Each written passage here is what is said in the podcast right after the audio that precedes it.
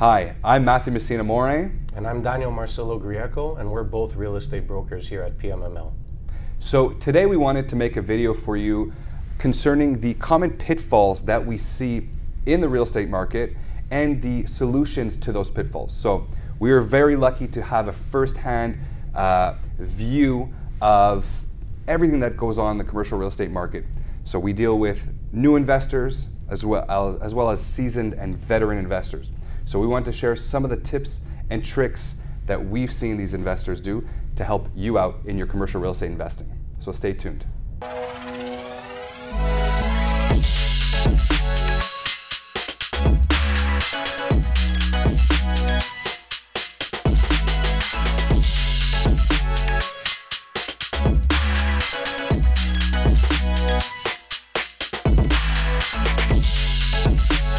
Whether you're looking to invest in multifamily, commercial, retail, land, or any other commercial real estate asset, it's very important to avoid certain pitfalls in the transactions. And today we wanted to discuss those solutions um, to those pitfalls. So Daniel, tell us about uh, some of the most common pitfalls that you see. Well, the first one I'd like to point out is uh, waiting too long for a transaction. Uh, some people might also label it as an analysis paralysis. Mm-hmm. So that's the first subject I'd like to get into with you. Of course. Yeah, so that's something that we very commonly see specifically for newer investors out there.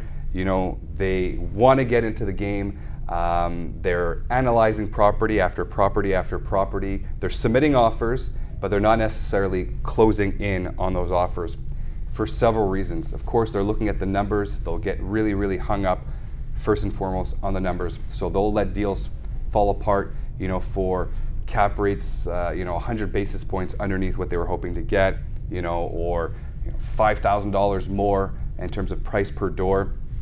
Um, you know, really for, for, you know, they're paying a little bit of a premium up front. Exactly. But one thing that they forget to really take into consideration, which is really important, is actually the cost of opportunity. Okay, yeah. so when we're talking about the cost of opportunity, that's the, what's the cost of not doing something or choosing an alternative. Yeah. So when we're talking about potentially, for example, not buying uh, the 12plex that you were hoping to buy, and then it takes you another year, two years, three years to finally get into the real estate game. Well, at that point, obviously, historically, prices have always gone up. Yeah. Um, that's three years that your tenants haven't helped you pay down your mortgage, so you've missed out on appreciation. And at the end of the day, all that, you know, for a couple of basis points, yeah. you know. Sometimes also what happens is that they're running the numbers themselves to make sure that, you know, everything adds up, it makes sense. And that's perfectly fine. It's mm-hmm. actually the right step to do. But there's a difference between running the numbers a couple of times and then running the numbers too many times. That's where you start thinking too much, and then that's where that's where the waiting too long comes in. So you have a perfect opportunity to close a good deal. You ran the numbers too many times, and now someone else who was quicker, more efficient, came in and grabbed that property that you were looking into. Exactly. So sometimes consulting with your team of experts, running the numbers together. If we all agree that the numbers make sense and it's good to go, now it's time to take action and go into it right away. Exactly. Feel confident with what you're doing. And of course, we'll talk about some of those you know, when we're talking about surrounding yourself with the right team um, and all the other support that you can get to help you make that decision and feel like you are making that right decision, that's really the, what's you know of utmost importance. So I guess that brings us to our next uh, our next point. Exactly, which would be not consulting with a team of experts. Which you know a team can consist of multiple categories of people. Uh, I'll let you start it off. Sure. Um, of course. So we always recommend it. Uh, one of the things that we always get specifically for real estate investors is also, you know, how do we how do we strategize? You know, what's our tax strategy? Exactly. So, you know, having a good tax specialist work with you, having your accountant work with you, um, you know, having your your real estate attorney or your notary work with you. Of course, I'm naming all these people, but it's really important to to also make sure that we're all connected, that we work together, um, so that we all have the same goal, obviously, which is to help you build your portfolio. Um, also, yeah. to add to that, uh, mm-hmm. for the team, obviously, we're going to need a real estate broker, uh, mortgage broker, and lastly, planning in advance what type of notary you want to use. You always want to choose someone who specializes into the category that you're looking into investing. Mm-hmm. So it's always best to do your research beforehand, plan accordingly which team you want to assemble to back you up, and then always make sure that you're consulting with all of them and making sure that each and every one of them have some type of connection with each other so that the discussion is being done within the team and not one person knows something the other one's not aware so communication is also very key in here 100% it's like you said too you know going back to real estate brokers you know they will be your best ally in a transaction. Exactly. Because, and it's like you said, make sure that you're choosing a broker that is specialized in the type of uh, of property that you're looking for, whether that's multifamily, yep. you know, land or commercial, retail, office. It's really important because all of these uh, essentially are, are subspecialties. And again, the, the real estate broker, you know, we can we can do the help you with the calculations, give you all the metrics, you know, for your you know your internal rate of return, your you know gross income multiplier, net income multiplier, your cap rates. But most importantly, we're the transactional experts. Exactly. We help our clients go from A to Z, um, and obviously protecting all parties, but also trying to make it as fluid uh, as possible, and obviously being the glue to in a transaction. Yeah, that's very important. So extremely important. Um, I think we wanted to get into the next category, yeah. which uh, would have been basically not mastering the deal flow. I know this is something you have a lot of expertise in, and you've seen a lot of things like this happen. So I'd like yeah. to explain to our viewers exactly what we mean by not mastering the deal flow. To me, this is one of the most important actual points because the difference between a new investor who spends essentially the rest of their investing career with a small portfolio versus the most successful real estate investors and developers here, speaking just even in Montreal, is the difference is mastering the deal flow. Uh, again, you've been, been at PMML for a little while now. Obviously, you're getting on the phones, you're talking to uh, different real estate owners, right? And you, I'm sure you've noticed sometimes you'll call people who have, you know, a smaller portfolio. Yep. They don't want to hear what you have to say. No. They've mastered it all themselves. They know everything. They don't have time for a real estate broker. Okay? They're happy with their 12plex or two sixplexes, for example.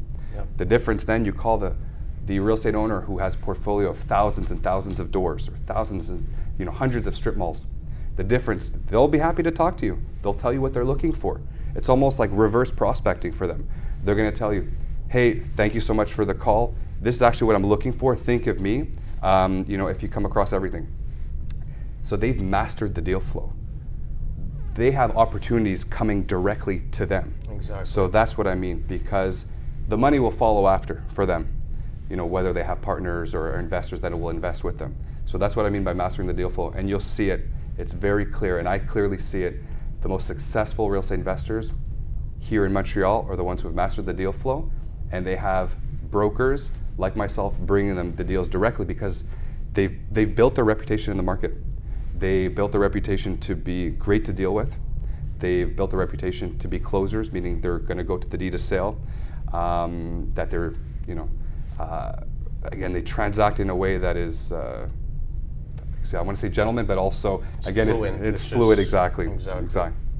And again, um, of course, we have some highly successful female investors as well. So I don't mean gentlemen like that. I just can't think of the word that I'm looking for. But to say that they transact, um, you know, honestly, and uh, that's really the most important thing. So of course, people want to do business with them. So they bring them the opportunities.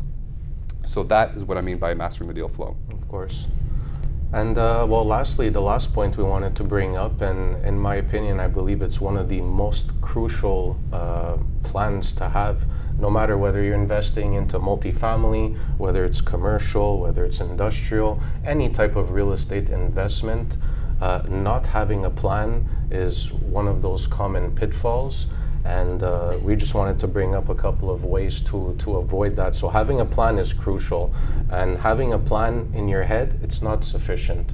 Writing it down, having it on paper, putting it somewhere where you can see it every day, not only does it remind you, but it also gives you uh, the, an opportunity to achieve those goals a lot faster because now it's it's out there. You put it out there. When it's in your head, sometimes you come up with great ideas, you forget about them a week later. So having a plan is very crucial, and the more detailed it is, the more you're gonna give yourself a chance for success in the future.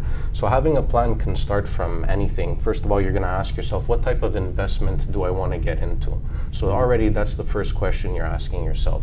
Another part of the plan could be what type of liquid, how much money do I want to invest into this property? Uh, what's my long-term goal for this property, or is it a short-term? You know, you uh, what type of team do I need for this type of transaction? If things don't go well, do I have a plan B? Do I have a plan C? So these are just a couple of things that I'm bringing up for not having a plan, but it, it gets so much more complex, and the more you plan in advance, like I said, the better chances of success and the faster you're going to achieve your goals by having that plan. 100%. And, and make sure that it's realistic too. Yes. Right? So we can have, whenever we're buying uh, investment property, you know, whether it's a short term, we have our short term goals, medium to long term goals, um, you know, our exits, but we should have, like you said, a plan A, B, and C. If plan A doesn't work, what's our plan B? If plan B doesn't work, what's our plan C? And again, making these realistic um, when we're making specifically our assumptions. So those are pretty much, I think that sums up uh, some of the most common pitfalls that we see. Yep. And hopefully you guys have gotten some value in terms of knowing how to best strategize to make sure that, that you'll avoid those pitfalls. So please don't hesitate to reach out to myself or Daniel should you have any questions. If you're looking to get into real estate investing, um, don't hesitate. We'd be happy to help you. So thank you for watching. Please like and share this video, uh, comment below, and don't forget to subscribe to our YouTube channel, pml.tv, and we'll catch you on the next episode. Thank you.